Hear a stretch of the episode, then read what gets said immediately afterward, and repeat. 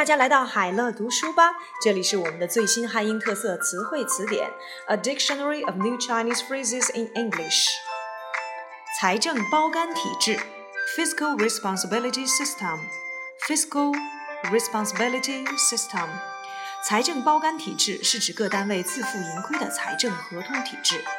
The fiscal responsibility system is a financial contract system by which each unit is responsible for its own surplus or deficit.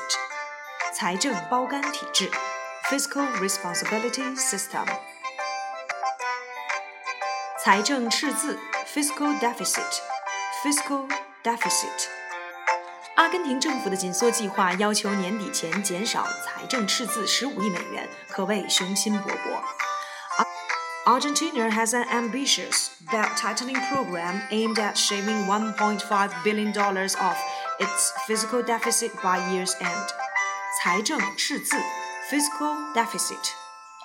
财政年度 fiscal year fiscal year 财政年度。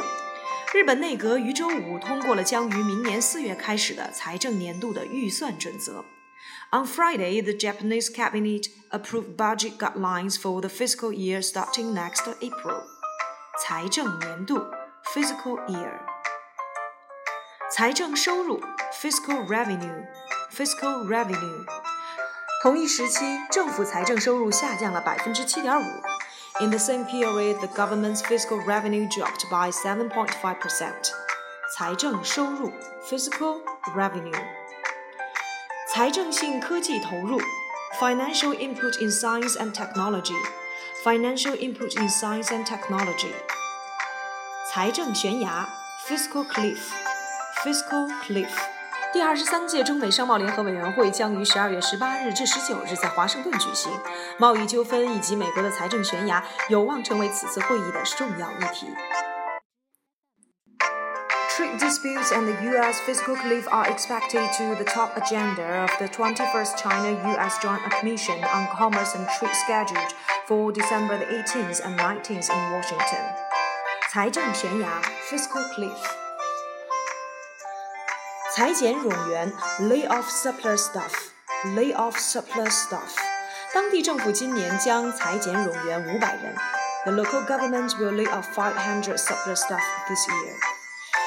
裁减冗员，lay off surplus staff。采购经理人指数，Purchasing Managers Index，Purchasing Managers Index。中国制造业一月份有所增长，采购经理人指数为五十点五，比去年十二月份的五十点三略有回升。China's manufacturing sector expanded in January as indicated by a slight rise in the Purchasing Managers Index to 50.5 from 50.3 in December. 采购经理人指数 （Purchasing Managers Index）。